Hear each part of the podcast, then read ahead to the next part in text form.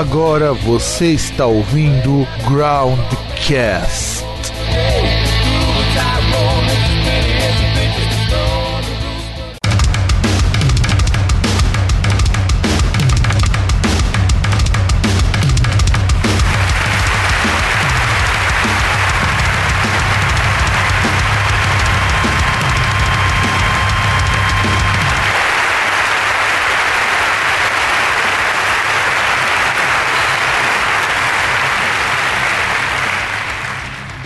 Bem, meus caros ouvintes do Groundcast, estamos com o terceiro programa da série Groundcast Entrevista e para este maravilhoso programa estamos com um membro da banda de metalcore, trash metal, o que, que vocês quiserem chamar, o senhor Fabiano Golo.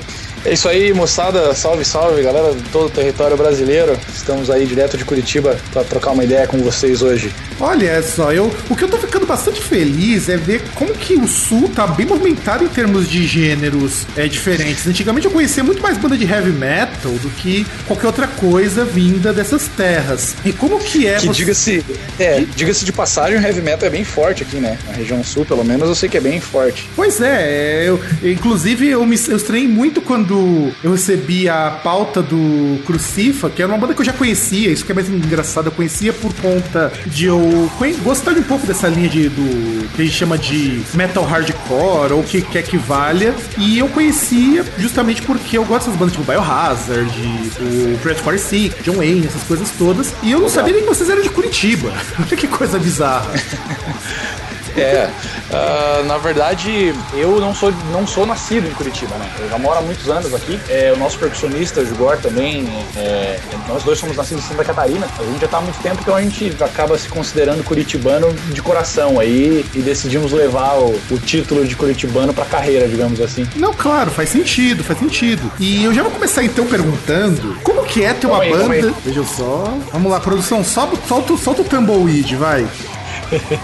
Muito bem, muito bem. Fabiano, Diga lá. é, diga para nossos ouvintes como que é ter uma banda como a de vocês, o Crucifa, que tá tocando aqui ao fundo, numa terra onde esse gênero mais próximo do hardcore não é tão comum. Cara, eu acho assim, é, tem um lado, tem um lado extremamente gratificante da coisa toda, né? Mas é óbvio que tem toda essa dificuldade aí. É, dificuldade eu acho que a- acontece meio que é meio que comum pra todo mundo que toca esse tipo de som um pouco mais pesado, um pouco mais porrada.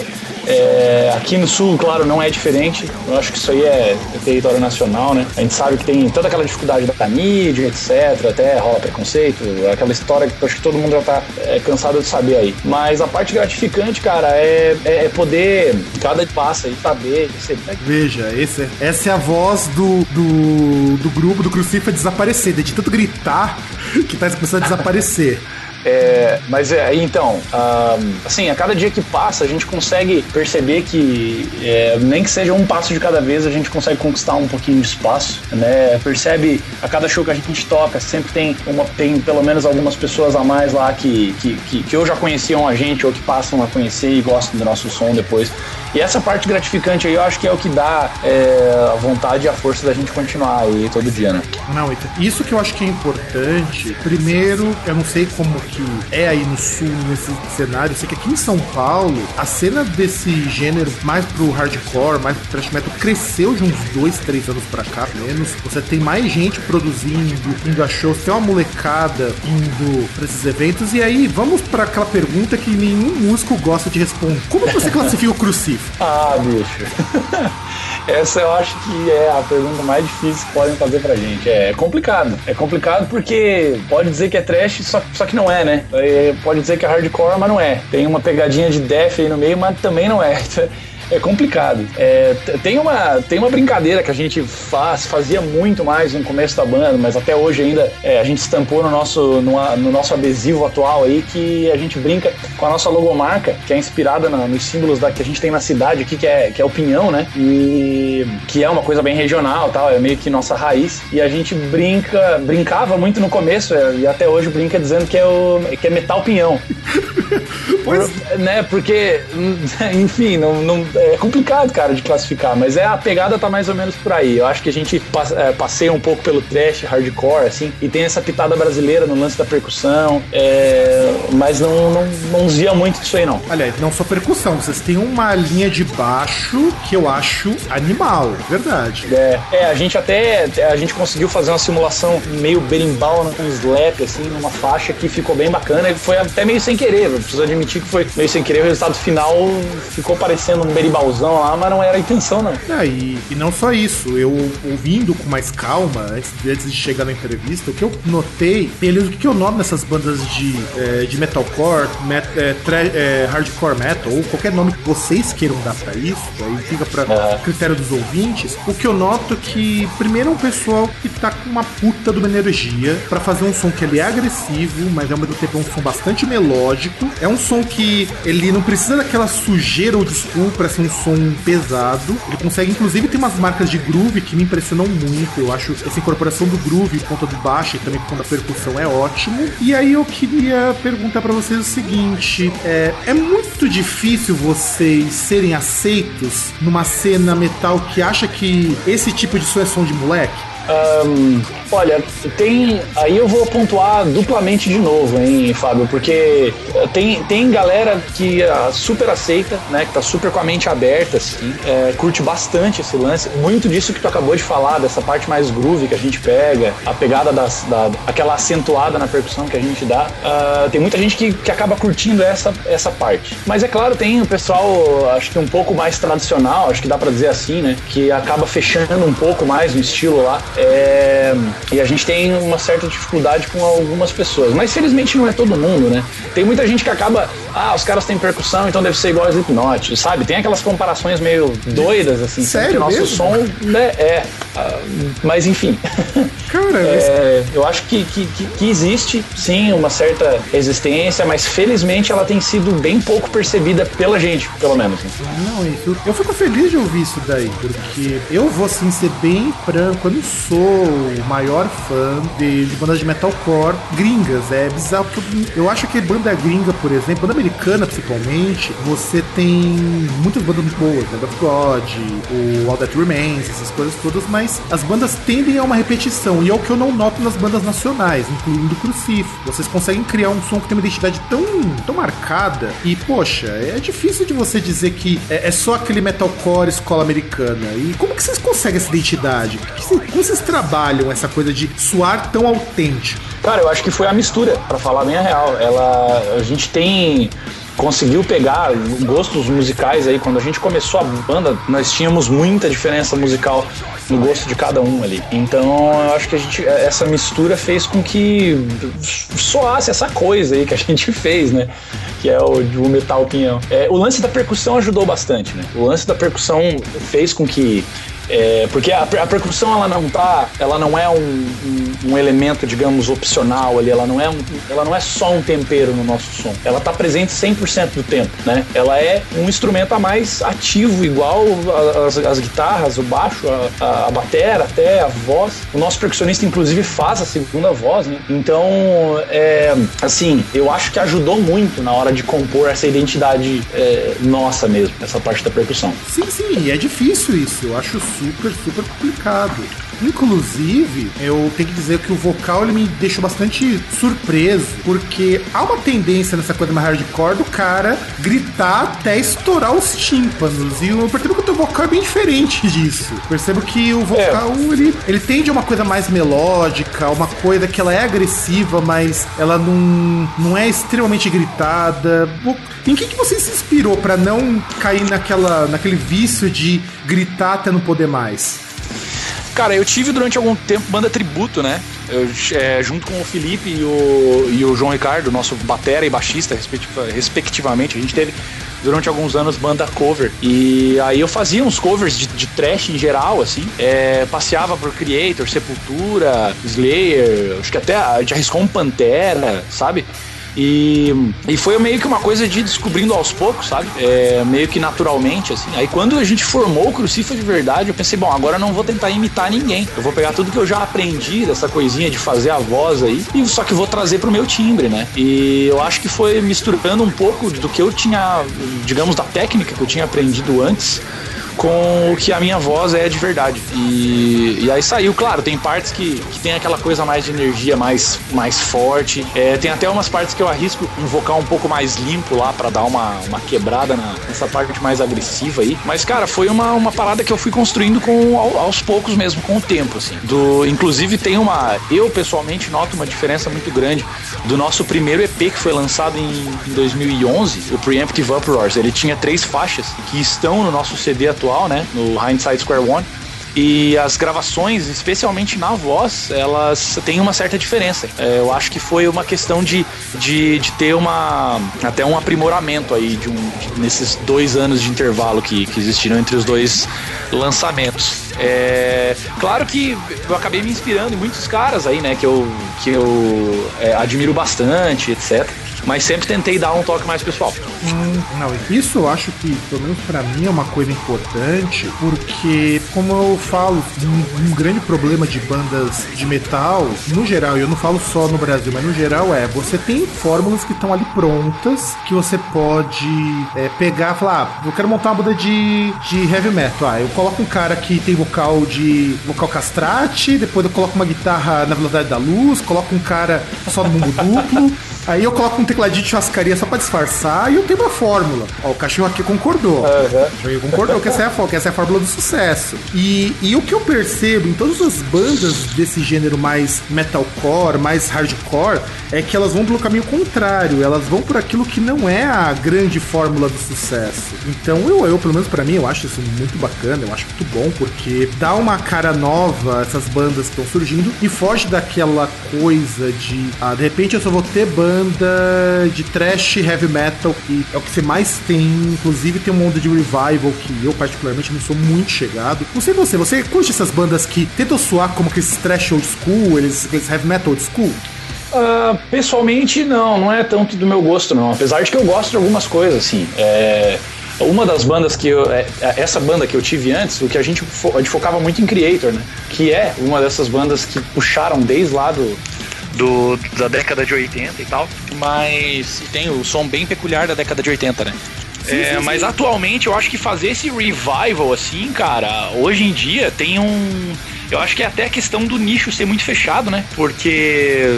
Que nem, que nem tu tinha falado agora há pouco, tem essa molecada que tá chegando agora em peso, é um absurdo. Tem uh, o público que, que, que de, de, uma faixa etária um pouco mais nova aí é, é, é, muito grande. E eles têm uma energia muito boa. E, cara, ver essa molecada no show é muito bacana.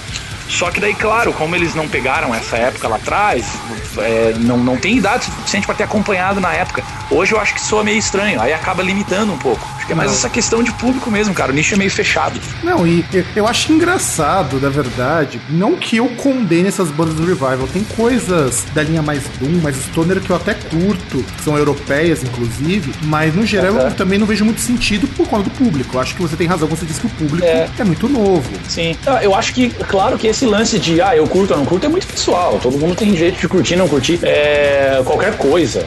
Mas eu acho que quando pega o fato de, por exemplo, ah, tá bem feito, tá bacana, né, tá soando legal, isso aí eu acho que qualquer um tem, tem acho que tem a obrigação de saber reconhecer, né, independente se gosta ou se não gosta.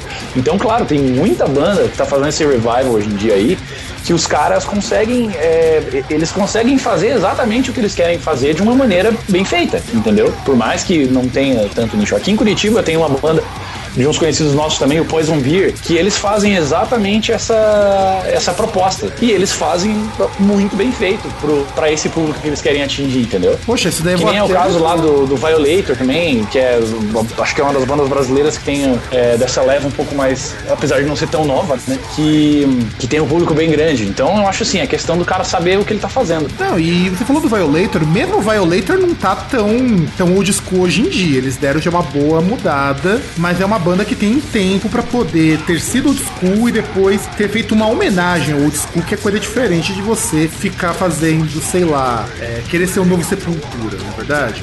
é, então eu acho que é pra, é, é pra quem gosta mesmo. Não É, o, é, eu- o público eu- tem, tá lá, mas é, é, assim, sendo bem sincero, eu acho que acaba limitando um pouco. É, e não só limitando, eu, eu penso que também vira um rótulo que nós aqui cunhamos, que é a famosa música de tiozão. É aquele tiozão que vai Mas esses tiozões são bem fiéis, né? Sim, é, é, e eu acho São que esse é, o, eu, que acho que esse é o problema. É um tiozão desses que às vezes não se abre pra uma, pra uma galera como vocês, que fazem um som que é tão pesado quanto as bandas que eles curtem, só que tem uma guitarrinha mais, mais limpinha, tem um solo mais cadenciado, essas coisas que normalmente eles não esperam que apareça. Aham. Entende? Eu, eu, eu, penso, eu penso por aí. Inclusive, é, tem uma coisa que eu gostaria muito de saber. Como, é, como que eu posso de, como que eu posso perguntar isso sem soar tão clichê? É, fala um pouquinho de como que tem sido os shows do Cruci. Por onde vocês já tocaram? É, com que banda vocês já tocaram? Enfim, abra seu coração. Vamos lá, bom, é, acho que eu vou começar pelo mais importante que aconteceu agora, super recente pra gente, no dia 6 de dezembro, a gente fez a abertura do show do Sepultura aqui em Curitiba. É, inclusive o Project 46 estava com a gente, né? Eles tocaram também no mesmo festival, que também mandam um som do caralho, diga-se de passagem. E esse, esse show eu acho que foi assim, em questão de magnitude, foi o maior, sabe? Foi o. Dá pra dizer até que foi o da carreira o mais importante, o que vai ter a maior expressão. É, mas, cara, a gente toca bastante. Aqui em Curitiba, a gente, é, por incrível que pareça, a gente toca pouco. A gente faz aí duas, três apresentações no ano. Acaba não tendo. A gente acaba não tendo assim uma oportunidade, às vezes um espaço, às vezes a agenda conflita, enfim. é, Até hoje a gente nunca conseguiu fechar um ano, até onde eu me lembro, assim, com mais de três shows aqui na cidade. É, especialmente nos últimos anos, né? Nos últimos dois ou três anos aí. E, mas a gente tem é, tocado bastante em Santa Catarina. O, o- a cena no, no estado de Santa Catarina inteira é, é muito legal. Pra essa galera que tá é, no underground mesmo, assim, até pra bandas maiores, na verdade, porque eles têm festivais grandes ali. Então, que nem teve agora o Zombie Ritual Fest, né? Que sempre tem o cast grande, sempre tem algumas bandas de fora. Apesar de que, infelizmente, esse ano teve uns cancelamentos em cima da hora ali. Ficou meio. Ficou, acho que até um pouco triste, porque o festival tomou uma magnitude bem grande. Mas espalhado pelo interior do estado aí, afora, tem outros festivais com bastante banda grande e bastante banda do underground de Santa Catarina, do Rio Grande do Sul, até ah, daqui do Paraná sempre vai algumas também. Acho que a São Paulo acho que sempre acaba tendo uma, pelo menos também, entendeu? Então, e eles têm festivais em que o público, a, a sensação que eu tenho é que o público é desse, desse festival, desses festivais, ele é itinerante, porque a gente frequenta, né? E tu acaba vendo a, a mesma galera, algumas pessoas que a gente conhece no festival, no próximo tá lá de novo. Aí acaba conhecendo mais gente, passou dois, três meses, tem, tem mais um festival em outra cidade, vai lá, aquela galera tá lá de novo, entendeu? Então isso é, isso é muito legal. E esse, essa cultura do festival em Santa Catarina é muito forte, o pessoal ali é muito fiel. E fora os outros shows menores, né? É, aí de, é, de um dia lá, duas, três bandas. É, esse final de semana, no sábado, inclusive, a gente teve em Joinville, que foi um show muito bacana. é, foi um show menor, mas o público que tava lá, assim, sem palavras, foi, é, foi inacreditável a energia que aquela galera tava lá. Inclusive muita gente nova. ah, dá pra ver que era meio que essa galera que, que, que tá- que tem, tem energia pra caramba, que tá meio que entrando com os dois pés já pra quebrar tudo mesmo. E é, é, é uma satisfação muito grande, entende? Então ali em Santa Catarina, pra gente, dá pra dizer que atualmente bomba. A gente chegou a tocar em Sorocaba uma vez também, é, aí pertinho de vocês. É, aqui no interior do Paraná a gente teve é, duas vezes também. E por enquanto limitou a isso, sabe? Mas tem sido bem bacana a recepção. Então vamos tentar expandir aí. A ideia agora é conquistar novos horizontes. Não, isso tá certo. Inclusive, eu entrevistei no programa anterior o guitarrista do e ele me falou uma coisa muito parecida com o que você disse. É muito difícil tocar no lugar da onde a banda veio. Eles são lá do Rio Grande do Sul, lá de Porto Alegre, lá da minha terra, né? E, Aham. e eles nunca. Eles falaram que desde 2010 não tocam lá porque não aparece show. E o que parece que aí em Santa Catarina parece que não é. Não, em Curitiba parece que não é muito diferente esse tipo de cenário. Parece que vocês são mais conhecidos fora do que dentro do estado onde vocês estão, que eu acho uma coisa absurda. É estranho, né? Não, é muito estranho.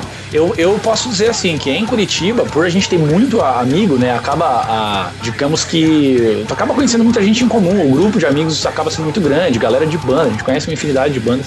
Então eu acho assim que em Curitiba a gente acaba sendo bem conhecido, mas não exatamente só por causa do Crucifa, mas por causa desse círculo social inteiro, entendeu? Uh, agora, no estado do Paraná, a gente tem muito menos popularidade do que em Santa Catarina. Como estado, né? Digamos, pegando, falando de estado e não de cidade, no Paraná a gente é menos conhecido que lá. Puxa, é, praticamente ter banda por aí é quase uma rede social, né?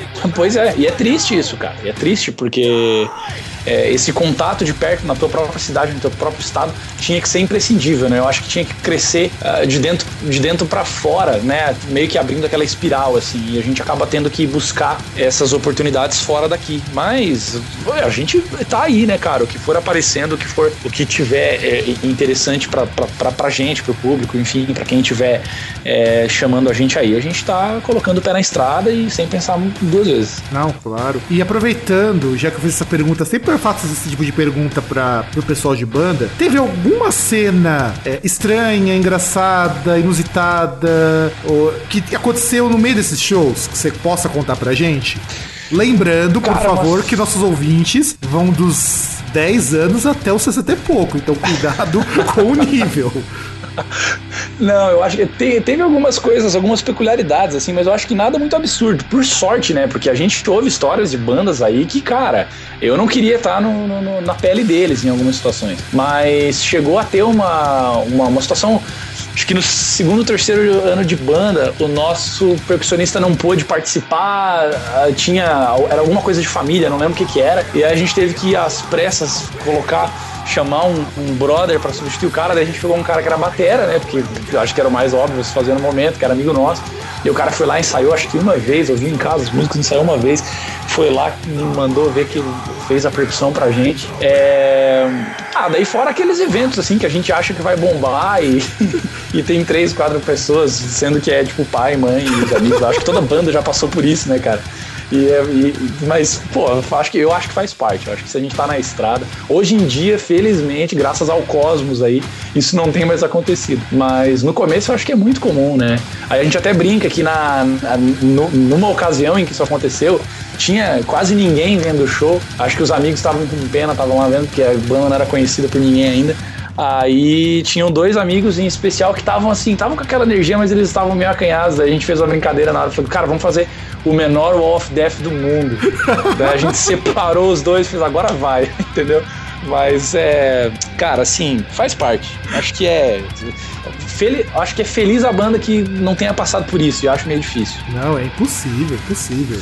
Né, eu... pois é. Ainda mais, digo assim, no underground, né? Começando ali. Não, mas mesmo banda grande. Pra, pra bater, cara, é complicado. A gente mesmo conhece, não sabe o que é. Sim, sim, mesmo banda grande. Eu, quando eu conversei com a Dani Noden, ela falou que passou uns perrengues lá na Europa na primeira turnê. Passaram fome, inclusive. Pegou as Nossa, cara, não, isso não pode, velho. Entende? Porque é, é, viajando com um dinheiro contado e acontece uma emergência não programada. É, eu já entrevistei banda daí do sul mesmo que os caras tocaram no puteiro, enfim. Nossa, cara, nossa. Só faltou tocar em festa de criança, né? Aliás, já deve ter acontecido algumas vezes. Olha. Mas a gente teve uma situação no, no Orquídea Rock Fest, que é ali em, em, em Lages, tu deve conhecer, é, que é um desses festivais em Santa Catarina com uma expressão bem legal, que a gente tocou lá no, na edição de abril, que assim, cara, abril é o quê? É outono, tipo, acabou de sair do, do verão, a gente pegou a temperatura de menos dois na madrugada. Assim. Caralho! E é um festival, e é um festival que dura dois dias, então tem a área de camping. E, cara, foi assim, terrível, porque a gente não esperava uma temperatura tão baixa. Daí, felizmente, naquele dia, a gente, como a gente tocou no lugar, a gente tinha ele. A, o festival acontece numa, numa, num, num, clube de campo que tem uns chalés, assim e tal. Aí o pessoal da organização coloca as bandas nesses chalés. Aí eles liberaram um chalé pra gente e, e inclusive foram no mesmo, no, no, mesmo festival que o Holiness tocou. Talvez eles até vão lembrar disso, porque Puxa. eles devem ter passado a noite por lá também. Cara, foi terrível. Aí da gente dentro do chalé dormiu a banda inteira praticamente em cima da cama, assim, que tinha uma cama e espaço para colocar colchão de ar, né? De tão frio que tava, os caras tiveram quase que dormir de conchinha, assim. então, mas é, é, é, nessa pegada aí, né? Oh, ainda, ainda, bem que vocês, ainda bem que vocês são bem resolvidos, né? Sim, sim, sim. Eu, eu, falo por mim, né? Os outros caras eu não sei. Porque, pô, não, mas eu, eu imagino como que deve ser uma situação dessas. Não, por, é, por... é, tenso, cara. É tenso, assim. É, a, a, gente conseguiu não morrer congelado lá no dia. Mas foi chocante, assim. Eu, me surpreendi demais. Eu, eu sou de Santa Catarina, é, numa região que é. Não, tá, não é tão fria que nem Lages, mas é bem no, no extremo sul do estado. Então, assim, moro em Curitiba, que é uma cidade fria. Agora, eu não esperava aquilo em abril, entende? Tava. Meu Deus, cara, tá muito frio. Tava esperando aquilo, sei lá, em julho, né? Talvez, claro, agora não em abril, né? Em julho, não. Eu, eu, eu fico pensando como que é isso, porque a minha primeira experiência em lugar frio também foi meio, meio triste. É quando eu tive, quando eu tava lá nos Estados Unidos, no começo de 2014, eu fui fazer um curso, e eu achando que, ah, beleza, tá 10 graus, eu aguento. Aí depois no, no dia seguinte tá 8. Ok. Chegou quando fez menos, do, menos 12 graus, eu não conseguia tirar as mãos do bolso. Puta, é. E eu fico imaginando ah, como é que. E ainda, veja só, ainda, ainda que eu tivesse sorte que onde eu tava dormindo tinha aquecimento. Vocês tinham que fazer aquecimento humano. Ah, é. por aí, cara, é. Mas eu é, acredito que não foram só vocês que fizeram isso, não, viu? Porque. Ah, porque banda passa por perrengues assim. Sim, que a gente que vocês contando parece que é piada. Mas na hora eu imagino que vocês deviam estar com vontade de matar um ali. Ah, sim. Ah, tem, tem aqueles perrengues que a gente sei lá, não espera, são meio que acidentais, assim, mas, né? mas tem uns que dá pra culpar, puta, daí dá vontade de matar mesmo, cara. Não, mas perrengues, eles são acidentais por culpa de alguma coisa, ou do clima, ou de alguém, mas sempre é a culpa de alguma coisa. Eu, eu é, acho. Não, é, é que quando a culpa é de alguém, aí dá vontade de matar mesmo, né? Não, claro, claro, claro. Complicado. Mas o bom é que pelo menos conseguiram tocar, só deve ter sido ruim pra aquecer antes do show, né? É, a gente, a gente tocou, era, acho que era nove da noite, tava frio já, mas era, era por aí, umas nove alguma coisa. Tava frio, mas não tava tanto, cara. Aí, sei lá, devia estar. Tá... Eu sei que na madrugada chegou a menos dois. Cara, então.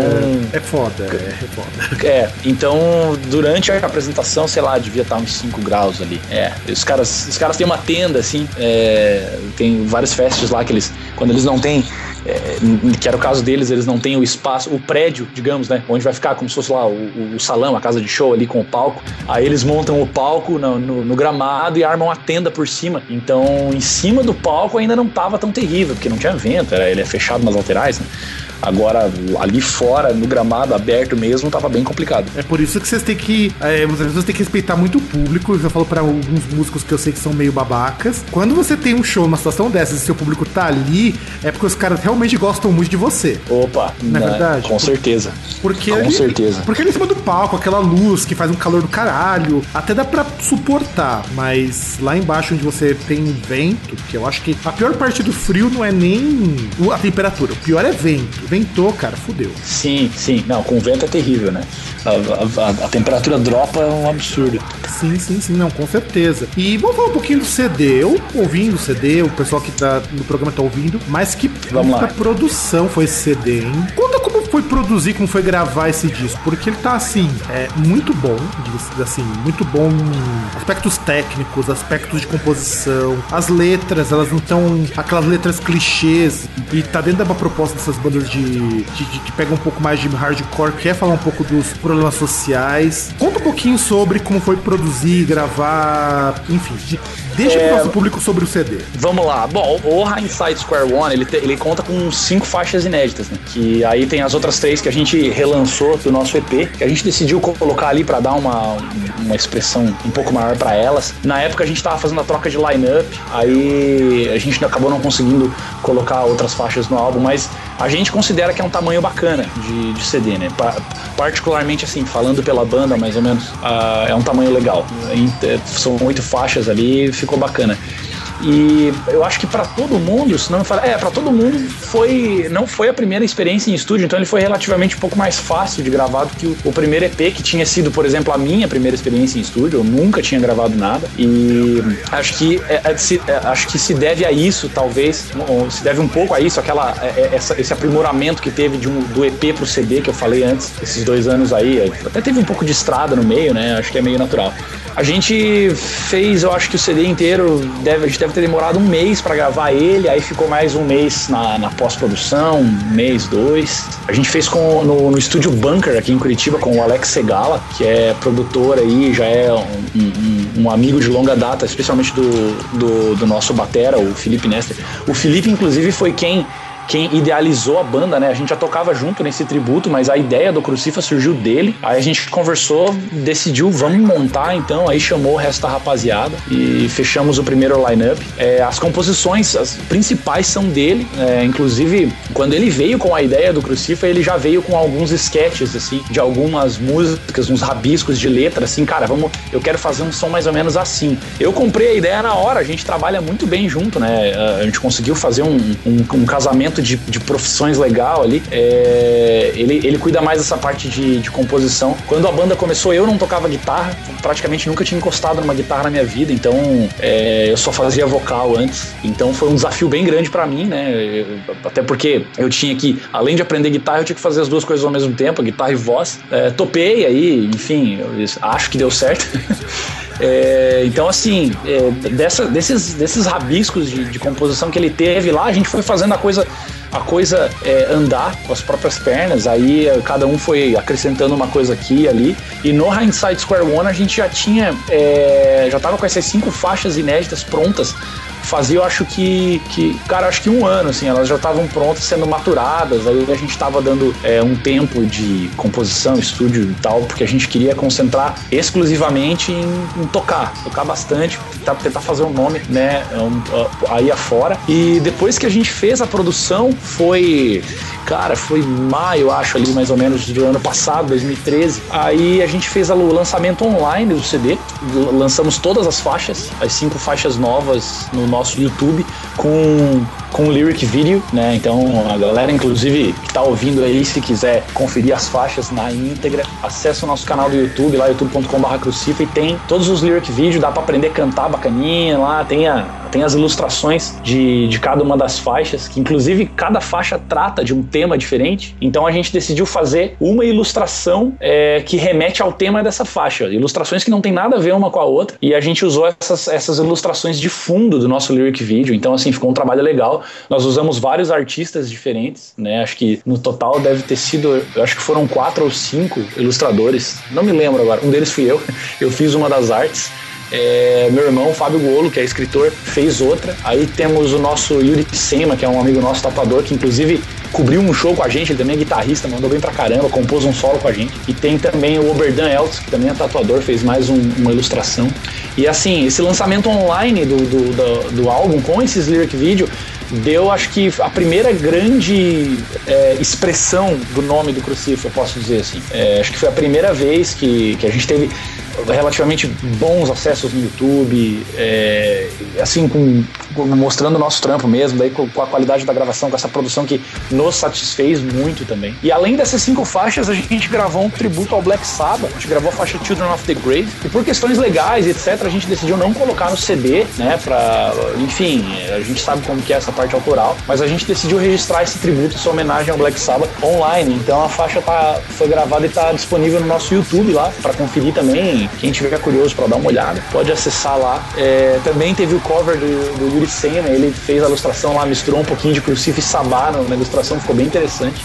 E é isso aí, cara. É, assim, foi, tra foi trampo pra caramba. Teve o lance do CD físico também, que a gente, depois que a gente lançou, até por uma questão de, de verba, a galera tava passando por um, por um perrengue meio, meio tenso, assim, na questão de verba. A gente decidiu tentar colocar o pé na estrada sem o CD na mão, mas, pô, é complicado, né, cara? O CD é meio que cartão de visita. Aí, pra poder viabilizar a prensagem do CD, a gente fez uma campanha online, um financiamento coletivo, né, o crowdfunding, pelo Catarse, que deu certo, felizmente. A gente conseguiu bater 150% da meta lá, né? E conseguimos.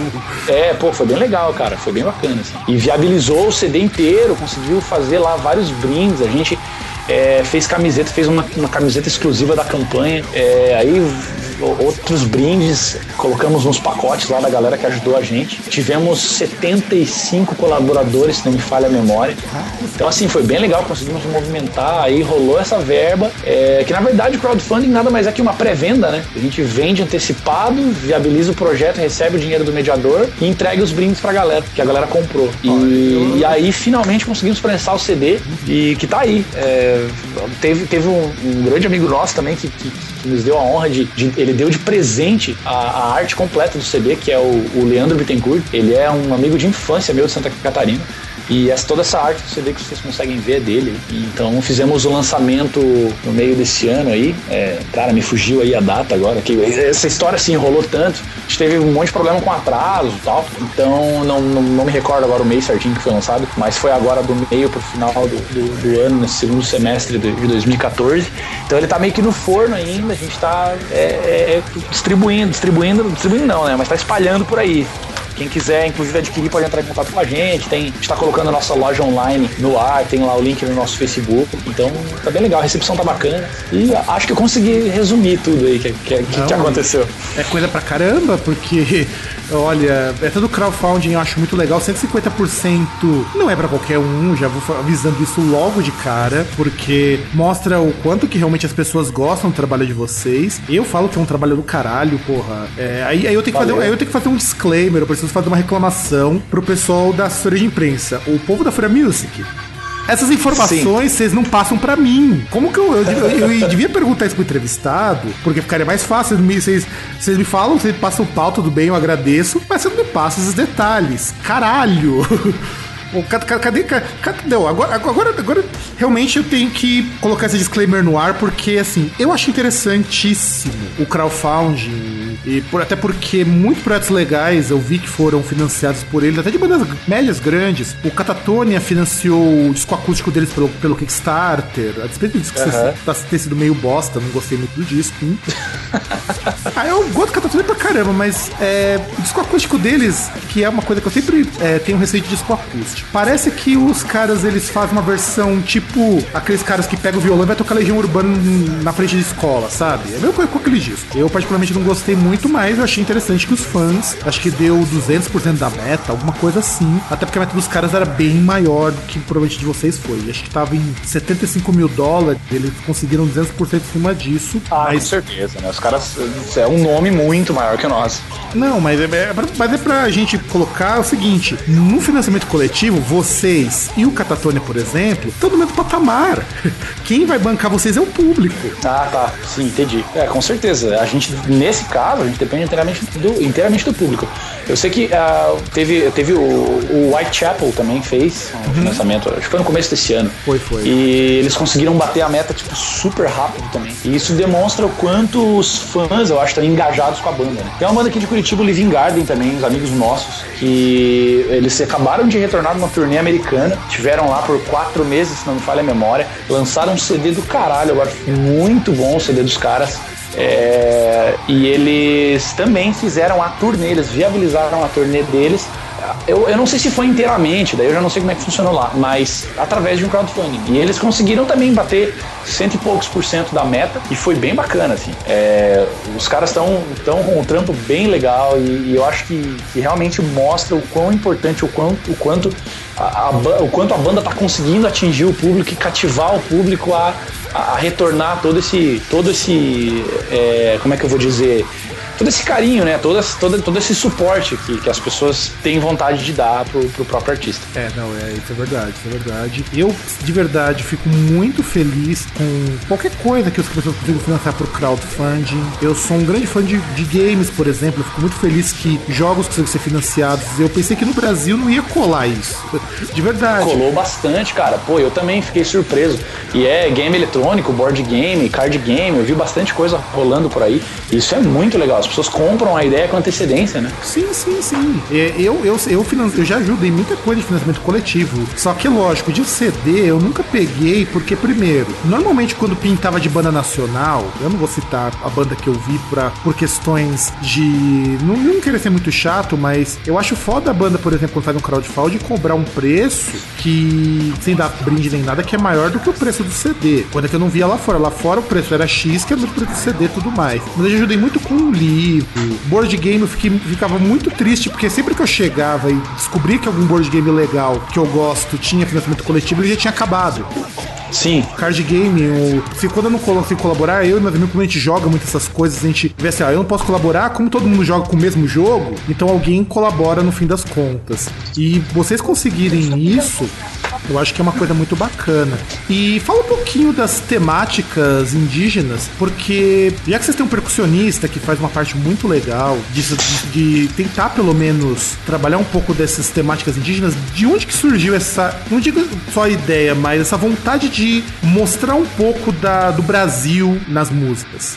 Então, cara, na, na verdade, assim, a gente pegou de uma maneira é, meio metafórica, né? Porque, por exemplo, nem, é, eu, vou, eu, vou, eu vou pegar, acho que o cerne da questão aí, que é a faixa Indigenous Self. Que ela tem um nome que arremete a isso, ela dá essa, esse aspecto indígena. Ela, a ilustração que a gente fez, da, que nem eu tinha mencionado antes, que cada faixa tem sua própria ilustração, ela tem uma pegada meio indígena. É, a música em si também tem uma, uma, uma pegada bem rítmica e gruvada, assim, coisa brasileira.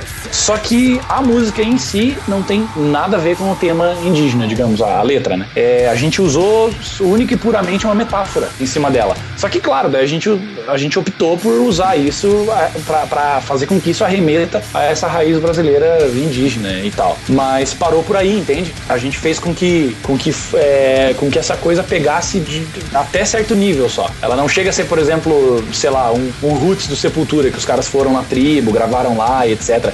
Ali sim, foi bem explícito e tal, foi bem o que eles que, queriam fazer mesmo. No nosso caso foi mais uma metáfora. E eu acho que combinando com essa coisa do, do, do, ritmo e percussão brasileira, pode ter dado mais essa ideia. O que é legal, entende? Mas se for analisar um pouco a fundo, ela, ela tem uma, uma certa limitação aí. Ah, sim, e também porque, queira ou não, é, até o Sepultura chegar no Roots, houve um caminho muito grande. É muito difícil, a não ser que você faça que nem tem uma banda de folk, black metal, que sempre esqueço o nome porque o nome é tupi, que eles fazem isso daí, um trabalho muito bonito, inclusive. Porque. Mas é Tuata de Danã? Não, não é o Tuata, é o Arancandu alguma coisa, eu não lembro o nome da banda. Ah, é um nome difícil não, de eu lembrar. É, o Tuata não é black, né? É, e ele fazia sempre essa coisa do, de misturar com coisa indígena, porque um dos caras tem sangue indígena, tem toda uma questão cultural que ele tenta resgatar, mas não é uma coisa que ele conseguiu acertar do dia pra noite. Então essas Ah, cara, mas isso é espetacular, assim. Isso me lembra Ectomorph, por exemplo. Que os caras têm o lance do sangue cigano. Não sei se tu conhece a banda, é uma banda húngara. Que inclusive tem um pouco da influência deles no nosso som. E, e eles, e, e eles falam muito disso. Eles, eles batem muito em cima desse tema do lance da, da comunidade cigana ser segregada na, na sociedade deles e tal, assim. E eles pegaram isso e é, são do- a banda começou com dois irmãos, né? Um deles saiu hoje em dia, mas os dois vêm, são de, de família cigana. Então, assim, dá uma pegada peculiar, né? Dá um- uma coisa meio única pra banda. Isso é bem legal. Não, eu também acho legal. É, tem um grupo finlandês. é, Eu nunca, eu não vou falar o nome porque eu não consigo pronunciar aquilo, eu nunca lembro se o nome tá certo. mas você imagina que é um- são uns barbudão tipo o cara do Z-Top, só que os caras são judeus. Eles misturam metal, hardcore, blues, música cigana, música klezmer e. Nossa, cara. E assim, é muito difícil de você classificar o som dos caras. E uma coisa. E assim, ao mesmo tempo que eles são super técnicos, é uma coisa muito simples. E é só instrumental, eles não têm vocal. E eu acho maravilhoso, Ah. porque é pra resgatar essa cultura dos judeus, que a gente muitas vezes acha que judeu é só aquele estereótipo do judeu ortodoxo, que o cara não tem nada e tem uma cultura muito vasta. O Ectomorph eu conheci quando eu era um moleque, quando eu conheci Ectomorph. Eu ia comprar CD, tinha CD dos caras lá. O, eu nunca comprei CD dos caras, mas o dono sempre te colocava pra, escutar, pra gente escutar pra ver se a gente queria levar ou não. E eu achava interessante a pegada dos caras. O Orphaned Land faz um pouco disso também. Que pra mim é uma puta de uma banda. Pena que nesse último Sim. disco eles deram uma, deram uma caída, porque é, entra aquela coisa que aí, que aí também remete a uma pergunta pra vocês. Vocês são uma, banda, são uma banda independente, certo? Vocês não têm medo de, caso vocês é, assinem com um selo, com alguma gravadora, que isso uma hora vai ter que acontecer. Eu, eu duvido que um trabalho que vocês fizeram, algum selo, alguma gravadora não se interesse pelo trabalho de vocês. Mas tendo em vista que algum dia talvez vocês consigam entrar num selo numa gravadora, vocês não teriam receio de perder um pouco dessa identidade pra fazer alguma coisa mais comerciável, por assim dizer? Cara, isso é uma ótima pergunta. Na verdade, eu acho que eu nunca pensei, nunca- eu nunca pensei por esse lado. Não que eu não, não que eu não conheça essa história, né? A gente tem conhece um milhão de, de exemplos aí dessa situação. Mas eu acho que eu nunca parei pra pensar nisso pra gente, digamos, né? E cara, não sei, bicho, não sei te responder não. Eu acho que não. Eu acho que assim, ó, Talvez isso dependa muito, dependa muito da proposta que é feita, né? E eu acho que se a banda topa, se a banda se sujeita a, a, a mudar esse ponto, acho que ela tem que arcar com, com esse tipo de responsabilidade, né? Então acho que não é nenhuma questão de receio. Eu não sei até onde vão as entrelinhas também, né? De um, da parte legal de um contrato, enfim, tem muito detalhe no meio disso aí. Eu acho que cada caso é um caso, pode ser uma coisa muito é, é, individual, assim, muito específica, muito única, né? Não, claro, de, cada, claro. de cada banda, de cada situação dessa. Mas prometo que eu vou parar pra pensar melhor nisso. É, não, é, é sempre bom Mas é pensar. uma boa pergunta, cara. É sempre bom pra pensar, mas é lógico, o Groundcast sempre faz boas perguntas, são as pessoas que não percebem. Não, mas eu, eu, eu pergunto Tá certo. isso. Eu pergunto isso porque, por exemplo, eu sei que em bandas que estão em gravadoras ou que tem alguma responsabilidade com gravadora, sempre a postura quando eu pergunto uma coisa dessas é diferente. No caso de quem é independente, as pessoas não estão ligando tanto pra se vai vender ou não. É isso que eu, na verdade, gosto muito das, do pessoal que consegue ser independente mesmo tendo que muitas vezes é, abrir mão de certas coisas. Porque imagina que vocês produzirem esse CD, o quanto de rolê que vocês deixaram de fazer, o quanto de coisas deixaram de comprar pra poder gravar as coisas.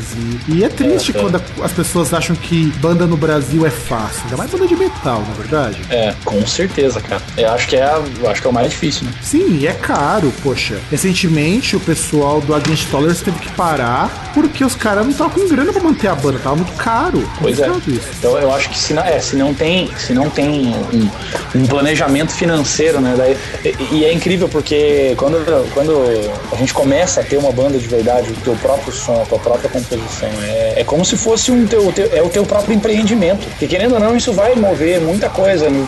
É, Vai, vai ter que saber administrar muita coisa, especialmente essa parte de grana. Então, assim, como a gente mora no Brasil, a gente sabe que aqui tudo é super caro nessa parte de música, instrumento, equipamento de som.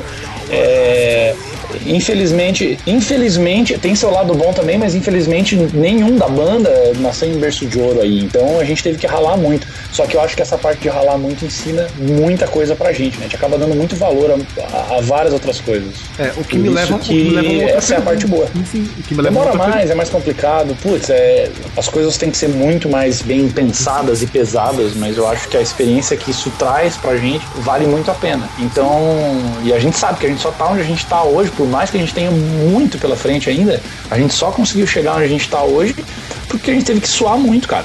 Porque, como eu falei, foi sempre muito difícil, assim. Não, claro. E o que me leva a outra pergunta. É, já que você já deixou bem claro isso, eu já até imagino qual vai ser a resposta. Mas o que, que vocês fazem pra viver? Que eu sei que, que eu sei que dançar de gogo boy ninguém faz isso, né, ainda. É, não, todo mundo é. to- Todo mundo tem seu emprego, digamos assim, né? Por mais que a banda também seja uma forma de. seja um trabalho, claro, mas infelizmente é, a gente não, não, não consegue viver dela ainda. Ah, espero que ainda, né? Espero que um dia possa. É, eu sou analista de sistemas, é, eu trabalho numa empresa global e daí o nosso, o nosso batera, o Felipe, ele, ele trabalha com, com, com importação. Não sei dizer exatamente, agora eu não lembro exatamente o que ele faz, mas ele trabalha com importação. Ou seja, muambeiro, nosso- né? É, muambeiro. é profissão de muambeiro, né? É, não, é que eu fiquei com vergonha de dizer que ele traz mambo do Paraguai. Não, brincadeira, ele trabalha, ele trabalha numa empresa de importação de verdade mesmo. Lógico. Daí tem o, o nosso baixista, o João, ele é analista de suporte também, ele também trabalha com TI. É, aí o nosso percussionista de agora, ele é empresário, sempre foi, na verdade, desde que eu conheço ele. Ele tem uma empresa, é, negócio próprio dele. E o Luiz Ferraz, que é nosso guitarrista, ele é professor de inglês. Profissão que já foi minha também. Parei para voltar para essa parte de TI aí, mas ele tá firme e forte lá. Ó, tá vendo? É, pra, pra o pessoal ver que até a gente, porque eu também dou aula de inglês, só que eu, uhum. eu dou aula em um monte de não só em curso livre, eu tenho formação em letras, eu sou professor em escola técnica, o caralho é quatro, e quase fui pra área de análise de sistemas, quase, por muito pouco eu não fui, e eu fico uhum. imaginando que você realmente deve ter um saco de ouro, hein, porque é... uh, é eu, eu ainda sou professor, eu tenho lá uns, uns, uns, alunos particulares e tal, só que eu não posso levar como primeira profissão, né, porque eu já saí porque essa parte de grana, carreira, etc, era mais complicado. Não, sim. É, mas ainda me aventuro dando minhas aulas por aí e, e, tal. E nenhum da banda tem trabalha tem, tem outro trabalho relacionado à música, né? Nossa, é. O que, é, né, o que é muito comum de ver em outras, não todas, claro, mas tem muita é muito comum em outras bandas o cara ser professor de música, é, ter outras bandas na profissão.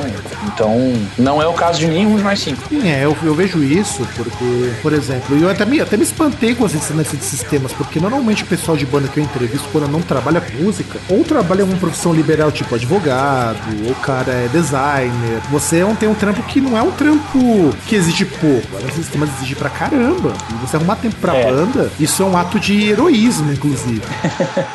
Felizmente, o, o, o, trampo que eu tenho hoje, ele, ele, é relativamente flexível, assim. Então, foi uma coisa que pesou bastante na hora de eu decidir mudar, né? Mas aí eu consigo fazer as duas coisas caminhar ao mesmo tempo. É, ajeito uma troca de, de, de, de, shift aqui, ali, sabe? Aquela coisa de...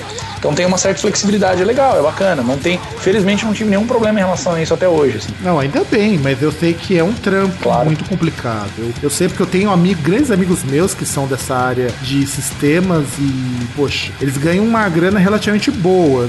Não são ricos também, eles ralam pra cacete. Mas, por exemplo, um amigo do meu irmão teve que desistir da banda por conta do trabalho de análise de sistemas, porque tava consumindo quase que o, todo o tempo que a gente disponível. E ou ele ia pra, ou ele ficava com a banda, ele ia pros ensaios, ele ficava com a mulher dele. E eu acho que não tem, uhum. nem, o que, não tem nem o que discutir, na é verdade. Sim, é, é, eu acho que a partir do momento que o cara não consegue ter o equilíbrio entre a profissão dele fora da banda, a banda e a, e a, e a vida pessoal dele, a coisa desgringola mesmo. Não, não tem como, né, cara? É complicado. Não, é muito. E esse é um receio que eu acho que acho que todo mundo que tem uma banda independente, assim, underground, tem esse receio por si mesmo e pelos outros caras da banda, né? Porque nunca se sabe aí é, o que, que, pode acontecer, né? O cara ah, dá, na, dá a louca lá, o cara resolve trocar de área, resolve trocar de trampo, resolve, sei lá, né? Cada um tem seu motivo. É, felizmente eu, eu não vejo isso acontecendo com a gente. A gente tem uma, uma, uma solidez bem grande, assim, hoje em dia é, em relação a isso. Então, né? Não, claro. Felizmente não, não vejo isso acontecendo.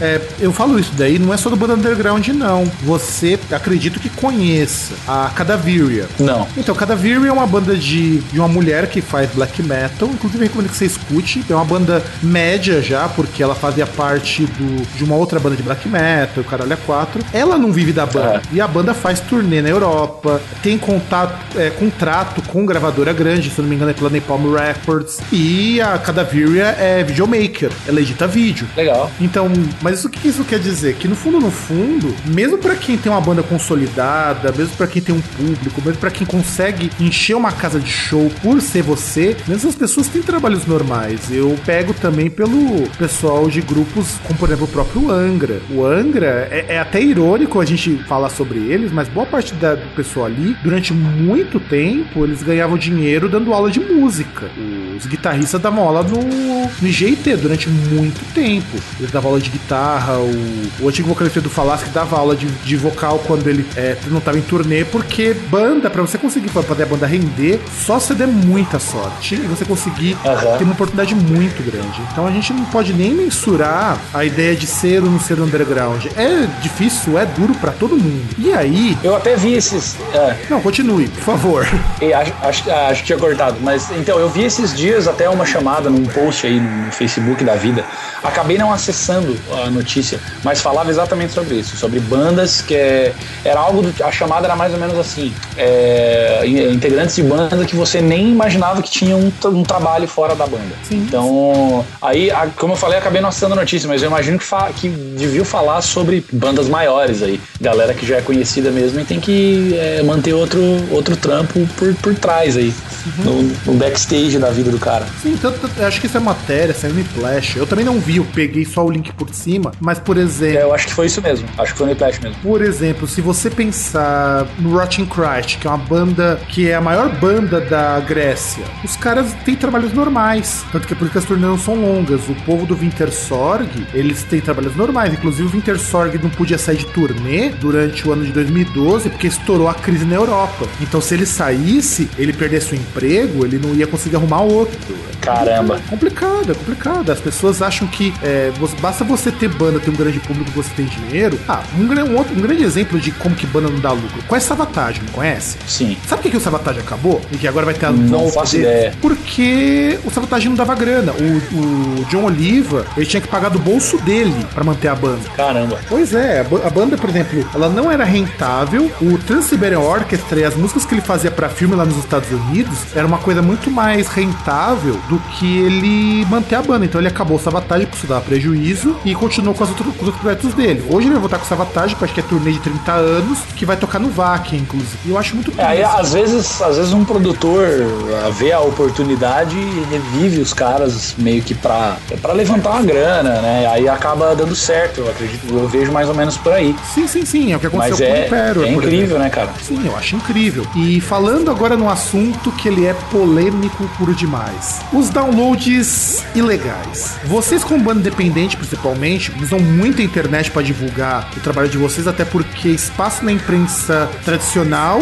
é algo que tá muito longe de vocês. A imprensa especializada também, vocês já devem sentir que nem sempre ela olha para bandas como Crucifo. Sim. Só a gente mesmo do Groundcast que acha que todo mundo tem direito a falar alguma coisa e a se expor. Veja, veja que vocês vão perceber, você vai perceber muito bem isso com relação a alguns veículos maiores da nossa empresa especializada. Então, o que resta para divulgação para nós muitas vezes é o MP3 ou a distribuição de MP3, ou no caso vocês o YouTube. Só que aí eu pergunto, o que, que você acha dessas dessa coisa das pessoas baixarem ilegalmente esses discos? Uh, cara, é. Meu, isso aí é, é, bem polêmico, né? É bem complicado, bem delicado. Eu acho assim, é, é até difícil de saber por onde começar, né? Existe toda essa indústria da música, etc. Os caras, a gente como banda, especialmente os caras que já têm gravadora, têm um contrato lá, vivem muito disso. É, mas eu acho que tem uma certa linha tênue. Bom, para começar, tem muito do público brasileiro, né? É, a gente sabe que aqui no Brasil não tem essa. A gente acabou não conseguindo pegar essa cultura de, do, do de pagar o download, pagar o MP3 vai lá, baixa a música no iTunes da vida, etc. É, internacionalmente isso é mais comum, então eu acho que dá para dá restringir um pouco ao nosso mercado aqui dentro do Brasil.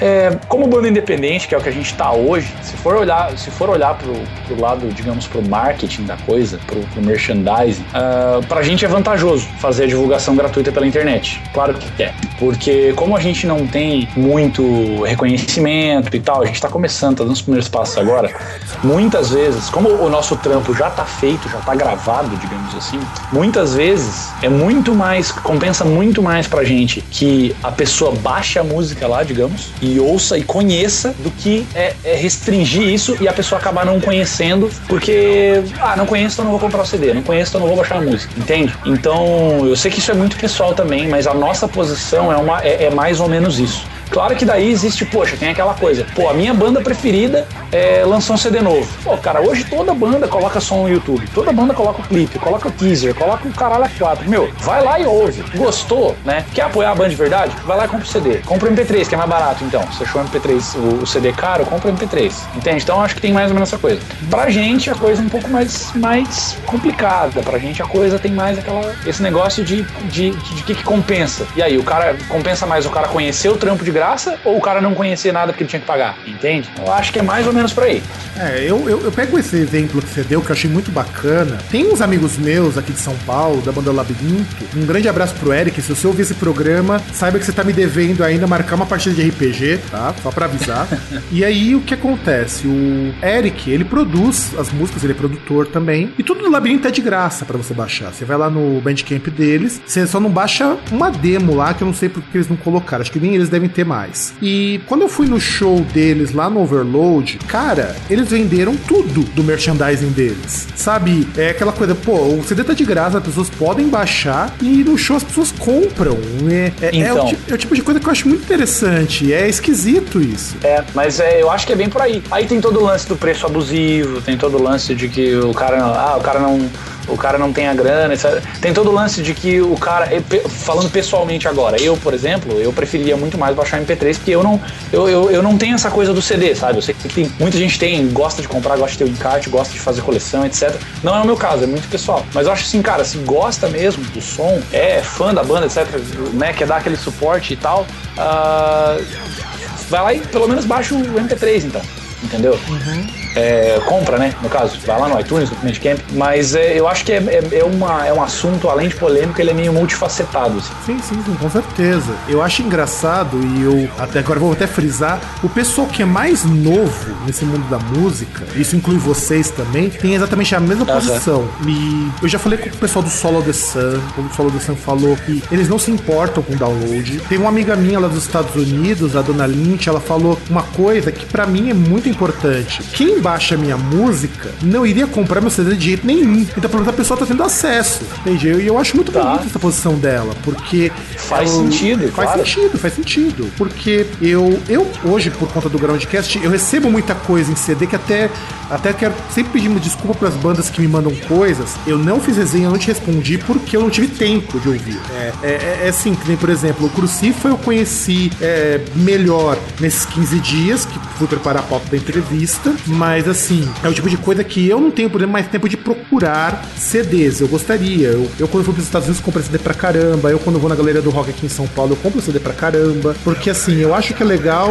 ter o material físico, mas é eu, eu, eu entro numa contradição do tipo: quando eu pego CD pra fazer resenha, ou quando eu peço para artista me mandar CD, eu falo, ó, manda um MP3, porque pra mim é. dá no mesmo. E muitas vezes eu acabo ripando pra MP3 porque eu vou escutar no celular, ou vou escutar no iPod, porque não. Claro. Não tem. Não tem Porque é mais prático, né? O cara não vai ficar carregando CD por aí. Exato, exato, exatamente. E uma coisa, Fabiano, o que, que você tá escutando, cara? Vixe, velho. É, tá, tá, eu preciso admitir. Hoje em dia eu tô ouvindo muito novo do Machine Head, hein? Ô, Que- ô, aí sim, não. Ah, achei, achei Não, não, não, não, não, não, não. Produção, produção, por favor. Aplausos porque.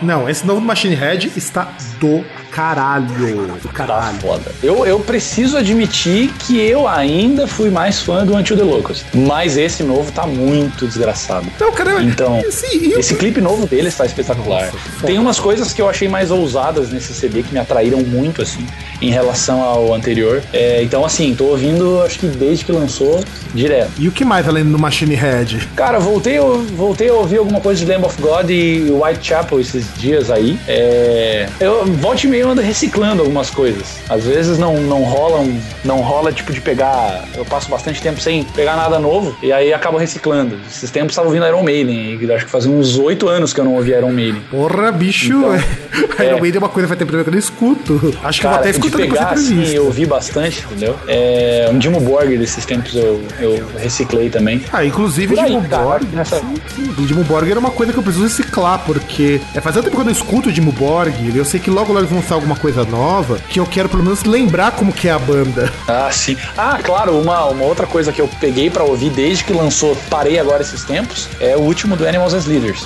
Bom, isso é bom. Que pra mim é, é uma, acho que é um dos sons instrumentais mais que mais me conquistou até hoje. É o som deles. É muito bom. Não, eu acho interessante, porque é diferente do que né, normal do que se apontou aqui, e isso me deixa muito feliz, sempre. Aham. Eu acho bom demais. Eu, eu, eu irei experimental pra caramba também Animals as Leaders. Sim, cara, nossa, demais. Muito, muito, muito. Que aliás eu Bastante pensei. mesmo. Sim, que aliás eu pensei até que alguém que mais dessa parte do metalcore não chegasse tão longe. Nossa, não, eu, eu gosto muito também, apesar de ultimamente não, não ter acompanhado quase nada dos caras, especialmente por causa da saída do Mike Portnoy e o Dream Theater. Sou fãzaço, assim, gosto bastante, entendeu?